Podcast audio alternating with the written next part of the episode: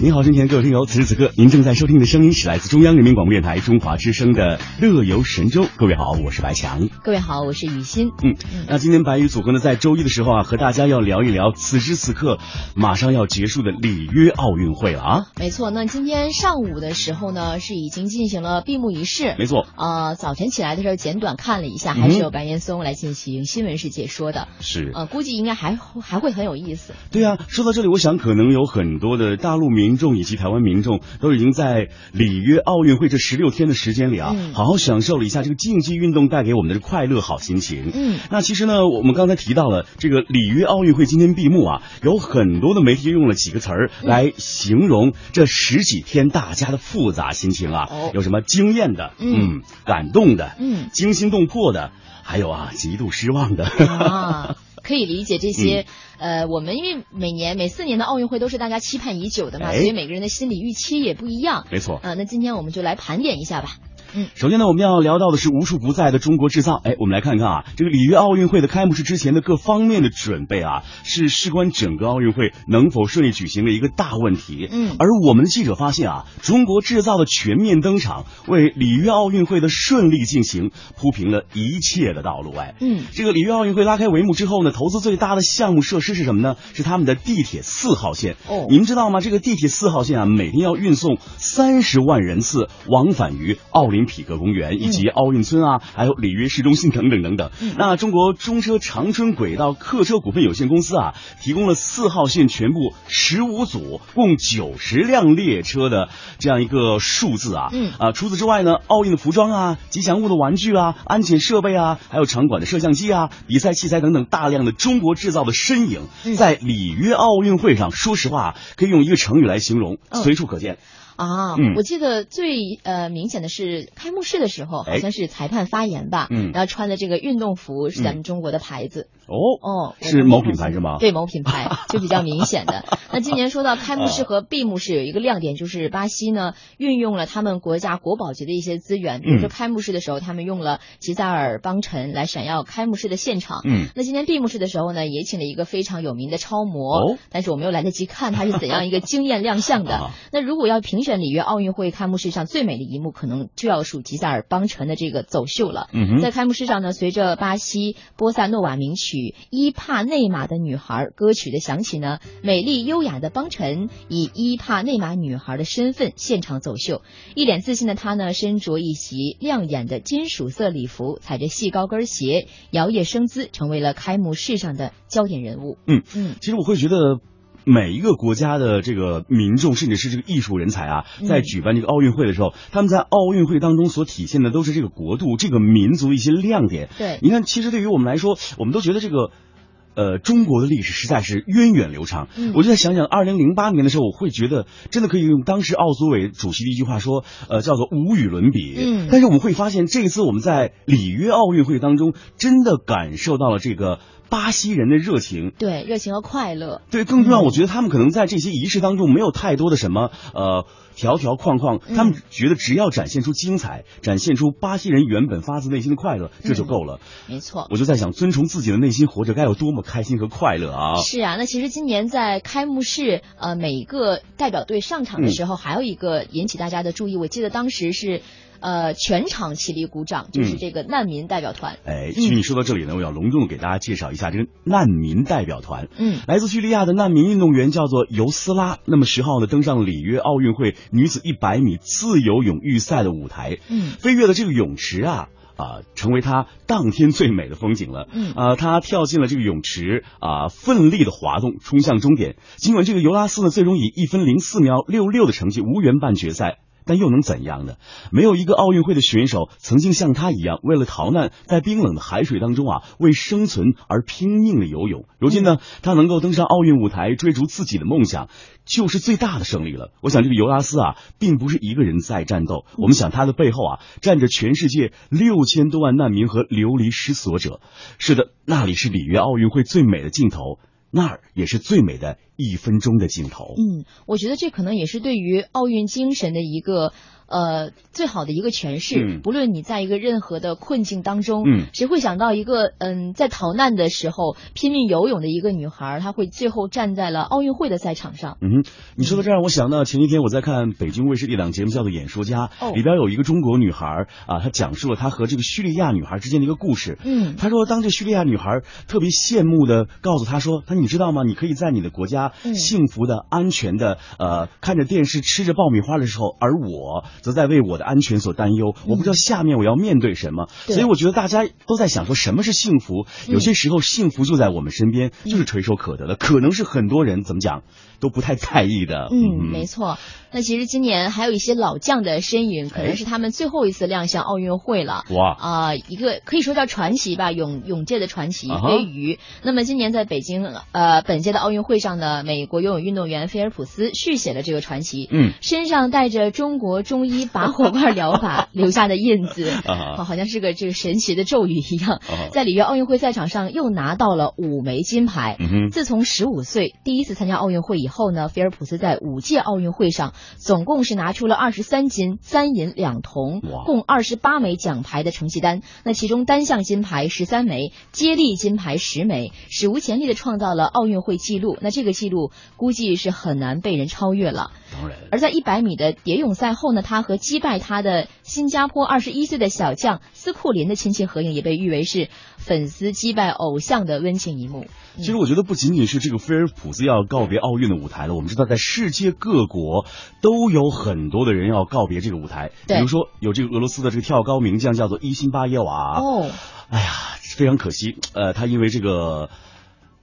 禁赛没有参与到这项比赛当中，哦，呃，伊辛巴耶娃说了一句话，我非常非常赞同。他说，嗯没有人在今年的奥运会再越过我的成绩，因为他的成绩是排在世界第一，更重要是他是多次打破了世界纪录，这个纪录到至今还没有人破。嗯所以我相信，他说他们争的永远是世界第二，并不是世界第一。嗯，我觉得他说这样的话的时候，应该也是内心比较满足的，虽然没有能够有机会参加最后的决赛。但是最后这个伊辛巴耶娃呢，他进入了这个国际奥委会的这个成员当中，哦他会把更多。公平公正的参赛机会带给更多的运动员们。嗯接下来我要说的这一位，哎呀，应该是好好说说他，他在咱们中国赛场上怎么讲爆发了，呃嗯真是一夜爆红。呃，有人说刘翔在我们的心目当中啊、是民族英雄，嗯他在我们的眼中是世界英雄。对， 他就是博尔特了啊。嗯呃，这个博尔特在奥运赛场当中啊，真的像闪电一样从你的眼前划过。那么，已经三十岁的这个闪电缔造者啊，这个奥运百米三连冠的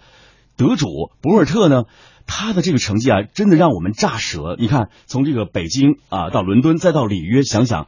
三四一十二十二年的时间，嗯，哎，人家一直可以保持在这个项目的领先，获得奥运三连冠，对呀不仅为他的国家这个牙买加争得了荣誉，更重要的让很多的朋友对于田径这项运动有了更深的热爱。不过在这里我要多提一点啊，嗯那就是咱们中国的这个田径运动在这次奥运会当中也有很多的突破。对啊，太厉害了，对不对？嗯，呃，虽然我们的这个女子呃四乘一百米的决赛被嗯美国朋友们不幸的挤出 了这个奥运赛场，但是我们看到了我们女选手的实力。对，哎，你看看我们男选手在这次啊、呃现在电视上正在播的就是啊、接力男赛对、哦男子一百米四乘一百米的接力赛，对那中国队呢跻身第四的成绩，我已经很好非常不错了。很好很好很好。我们是，诶我们已经是打破了亚洲的记录了。没错，我们已经打破嗯亚洲纪录，但是呢，呃，在决赛的时候，这日本的朋友们，呃，嗯也超越了亚洲纪录，甚至是平了亚洲纪录啊！哈，嗯，所以我觉得，呃，真的是可以想象，如果几年之后，嗯可能真的有可能我们也会去拿到田径赛场上的一些冠军，我觉得也是可以想象的。对，因为我们会发现，在众多的奥运项目当中，田径是非常大的一块儿。嗯对，你看，今年呃，这个中国奥运代表团夺得了二十六枚金牌。嗯那我们知道，在这个呃田径当中要产生一百一十多块金牌，嗯我们知道，在奥运会里程一半儿的时候，后半程全部都是田径的天下。嗯但是我们会发现，我们的这个呃田径运动员们不仅给我们带来了惊喜，嗯更带来了更多的希望和梦想、啊。没，错，那今年咱们中国田径呢是收获了两金、两银、两铜，对啊已经算是一个非常好的一个很大的进步了。对，嗯你看像这个女子练球，对让人非常的惊讶，哇，获得了银牌。我已经很棒了，而且今年比如说还有呃高尔夫， 哎，对，也是非常令人惊喜的。那个非常可爱的胖胖的女孩冯哦珊，珊， 太喜欢 她了。哎，我就在想，她要和一般的朋友打这个高尔夫球，她一定会成为这个场合当中非常重要的一个人物，因为我们没错知道现在喜欢高尔夫运动的人是越来越多了啊。嗯，那其实我觉得还有一个画面，就是也是我挺难忘的，嗯就是我一一直喜欢为他的颜值所倾哎倒。你的男神是 吗对，傅海峰，那他他在镜头面前哭的时候，挺让人动容的。嗯，我从小，呃，那个时候零八年奥运嗯会吧，当时呢就是看他和蔡赟一起打嘛，对然后觉得哇，他们俩简直配合的太棒了，风云又组合年嘛轻，对，所以现在当时的小将都已经到了最后一届奥运会的时候，嗯时间过得真是快，对，嗯其实说到这个羽毛球运动，我们知道今年的这个中国羽毛球啊，嗯发挥的不是特别好，对因为这往常都是我们的怎么讲强势项目。对，也是丢了一些金牌的这哦对，个以前项我们目至少在这个金牌当中可以拿到三四块的，嗯但是今年你看，像我们的这个女双、嗯混双、嗯女单都丢了，没错那我相信可能这羽毛球队的这个运动员的压力也非常大。嗯我记得我看这个这个呃林丹和嗯李宗伟那场比赛的时候。哎呀，我真的感受到这个竞技体育的残酷性，嗯觉得运动员真的是非常的不容易。比如说，他和李宗伟在打到第三局的时候，哦他的技术虽然很好、很到位，但是由于体力的问题，由于年龄的问题，嗯所以要不怎么说，现在都是九五后、九零后的天 下。哎，我们这些前浪被他们都已经拍在沙滩上，好好的休息一会儿吧。 但我觉得真的是像我们刚才看过的这些老将，啊嗯他们都在他们最年轻的时候，呃，最好的状态下，非常非常完美的绽放了。我觉得就对已经非常可以了。我们记住这些传奇，嗯，就值得了。嗯其实你说到这儿，让我想到昨天，呃，成龙在接受记者，就是，呃，中呃奥运会羽毛球女子呃男子单打的冠军成龙，他说，其实我非常感谢林丹和李宗伟，嗯呃，给我做了一个很好的示范，就嗯是他们是呃。零八年奥运会以及一二年奥运会羽毛球的冠军，嗯也是这个项目当中非常重要的标志性的人物。嗯他们的标志性是无可复制的。没错更重要，他说我也非常感谢林丹，嗯在和这个李宗伟比赛当中啊，嗯呃。拖延了很长的时间，嗯消耗了李宗伟很长很强的体力，对他只呃争取了胜利的机会。他说，这个胜利不是一个人在战嗯斗，是很多人在战斗。对，你有没有发现，现在咱们中国的这个运动员啊，嗯，越来越重视这个团队的力量？没，错，而且作为我们观众，我们也我觉得有一点也需要理解，就是因为今年正好处于我们的运动员新老交替的一个时候，说得对所以有些很多老运动员赶上他们最后一届，真的是体力各方面已经非常力不从心，嗯哼而新人呢又大部分都是第一次参加奥运会，对所以这就是可以理解吧？我觉得对于对于我们这些观众来说是可以理解的，毕竟能够站上奥运会已经非常不容易了。但是我觉得嗯这一次让我们看到了很多九零后、九五后坚强的身影。嗯那么接下来我们要提到的这一支队伍啊、除了他的这主二传魏秋月之外，啊、嗯除了徐云丽之外，剩下的全都是九零后、对九五后，还有一位。最没有小的年满二十岁的这个接应二传，哦呃，他叫龚翔宇，来，嗯你来介绍一下。嗯，因为我对这个不太了解哈、啊她今年中国女排呢，奥运会小组赛中其实状态不是很好哈，对一直以来。嗯那进入淘汰赛后呢，连续迎来大爆发，嗯一路苦战闯入了决赛。嗯面对强敌世界杯亚军塞尔维亚，在首局失利的不利局面下呢，中国队连扳两局，在最后一局中国队顶住了对手巨大压力，十二年后重新站上了最高领奖台，嗯也为激励了中国数代人的女排精神再续新篇。是，那说到这里呢，我们觉得，呃，这里的功臣不仅仅是每一位非常可爱的女排运动员，没错更重要的，我们要把掌声送给他们的主教练嗯郎平。是， 呃，我们知道，每每当中国女排出现危机、出现困难的时候，嗯郎平总是出现在我们的面前，嗯总是给国人带来很多的惊喜，嗯不管是一九九三年啊、这个中国女排。兵败奥运会也罢，嗯甚至是中国女排在自己最失利的时候，郎平都是放下自己家庭，放下自己年幼的孩子，嗯来出任中国女排的主教练。对。就在郎平一次次出任的时候，不仅带给我们惊喜，更给中国女排以及世界排坛注入了很多的新鲜的力量。更重要的，她也向世人展示了一个女性的教练员、嗯如何和自己的队员，呃，像朋友、像家人一样相处，如何把一个团队搞得是温馨、温暖，更像相亲相爱的一家人。没错，而且像我这种平时很少看排球的人，今年在看排球比赛当中，我发现有人说中国女排的精神之所以难能可贵，不是嗯因为我们遇到对手的时候，我们实力很强，我们对能够看到我们能赢才去拼，而是大部分时候都是我们处于不利的情情势下，对我们还是觉得有这个自信，觉得我们应该能赢，对我们能够尝试去拼一下。是我觉得这个是对于我来说女排精神的一个学习。对，嗯其实你说到这里，我们会发现，呃，我们都说九零后和九五后、九五后的这些小朋友们、小孩们，嗯他们可能没有责任感，甚至他们可能不太关心身边的一些。呃，大事小情，但嗯是我们会发现，现在真正的这个九零后，你和他接触之后，或者九五后接触之后，你会发现他是有责任感的，嗯只不过他在表现某一件事情的态度的时候呢，可能会比我们七零后、八零后更直接，我们可能会更委婉一些。嗯其实我觉得我们应该用我们现在的心态和这些九五后、九零后的运动员来打打交道。嗯比如说，我记得在这次女排当中，我们看到了巴西队和这个中国队的八分之一决赛。哦，这是一场非常非常重要的决定生死的这样一个比赛，嗯因为我想任何一个队伍都不愿碰到东道主巴西队，嗯因为他们占了天时、地利和人和。没错，尤其是在排球比赛的那个现当场，然那种集体运动，周围的观众的那种气氛很重要。哎，哦我们在看比赛时会发现，呃，巴西的运动员以前是比较理性的，嗯但在这次比赛当中，他们非常在乎，因为这是在自己的家乡比赛，嗯对所以当中国队赢了两局时候，他们有点毛毛躁躁的，嗯心情也起起落落的，嗯他们就呼吁。呃，场上的这个观众们，嗯，大声的喊，大声的叫，嗯甚至多来一点嘘声，用这种呃方式呢来干扰一下比赛。嗯但是你有没有发现，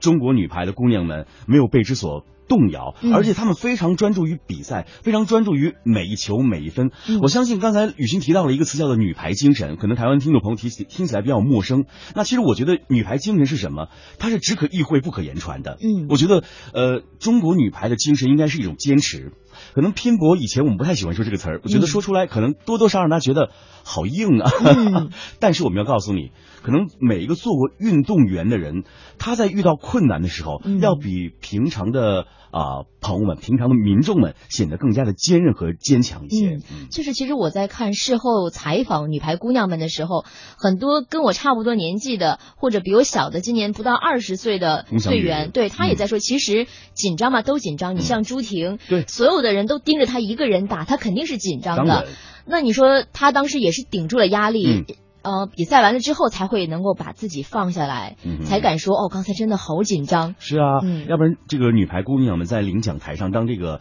颁奖嘉宾把金牌挂在他们脖子上的时候，嗯这，朱婷就问旁边的袁心熠 说：“这是金牌吗对？”呀、袁心熠说：“你摇一摇吧。” 这一下子那种九零后的可爱劲儿又迸发出来。对啊，嗯我记得当时这个央视的主持人张斌说了一句话，呃，逗得我们大哈哈大笑。嗯他说啊，你们知道吗？现在摆在你们眼前的这个金牌啊，足有一斤重。这时候运动员又拿起来，嗯真的啊！ 哎，你会发现他们真的非常的可爱，对不对？嗯我相信这一届的里约奥运会，呃，就在中国女排的胜利当中落下了帷幕。嗯我想这对于中国军团来说，对于所有的中国人来说，都是一个难以忘记的时刻，因为在奥运会的倒数的第二天，嗯中国女排又给许许多多的外国朋友呈现出了中国人的精神。没错，而且对于呃我们其他队，比如说像一些队今年没有发挥的很好的队员来说，我觉得也是一种激励，是，因为确实，如果真的每一个运动员都能够像呃中国女排一样，能够。把自己的每一分都抓住的话，嗯我觉得今年我们的金牌数一定是可以再往上提的。虽然我们嗯观众应该有一个好的心态，对但我觉得对于运动员来说，参加奥运会拿嗯金牌，我觉得是一个很正常的，也是一个竞赛精神应该体现的一点。对，其实说到这儿，我还发现现在呃，大陆的很多民众的心态发生了一个呃很大的变化。嗯以前我们在看这个奥运比赛也好看什么世锦赛也好等等等等，我们都希望本国的运动员一定要拿金牌。对，但是现在我会发现，很多的民众在心态发生了变化。嗯只要你努力了，嗯只要你尽自己最大的这个呃全情投入嗯了，尽了自己最大的努力了，如果没有得到金牌，也不是一件遗憾的事情。嗯因为现在大家觉得我们不一定要为金牌所论，对不对？嗯因为我们会觉得他付出了自己所有的努力，没有夺得金牌。我们知道竞技体育是残酷的，对这不仅仅是你的竞技状态，嗯包括你的身体的体能，嗯方方面面，还有我们知道现在里约和北京的这个时差，嗯非常非常的大。对如果没有记错，是相差十二小时到十四小时，对不对？嗯，所以你想想，如果让你晚上当成白天来比赛，嗯你的竞技状态会好吗？对呀所以我觉得有一些客观原因也会影响中国军团的成绩。嗯但是我们不强调这个主观原因，嗯我们一定要像中国女排一样，嗯哎，一分一分的拼，一分对一分的打。其实我真的说实话，看到嗯中国女排在比赛的时候，我才会发现，嗯，奥运会应该是这样的，对，应该是这样充满了拼搏，就是知道我是奔着金牌去的，对我要拿分的这种感觉。就像我们看这个呃嗯奥运会当中的这个宝贵的文化遗产那一句话一样，叫做“更快、更高、更强”。没错。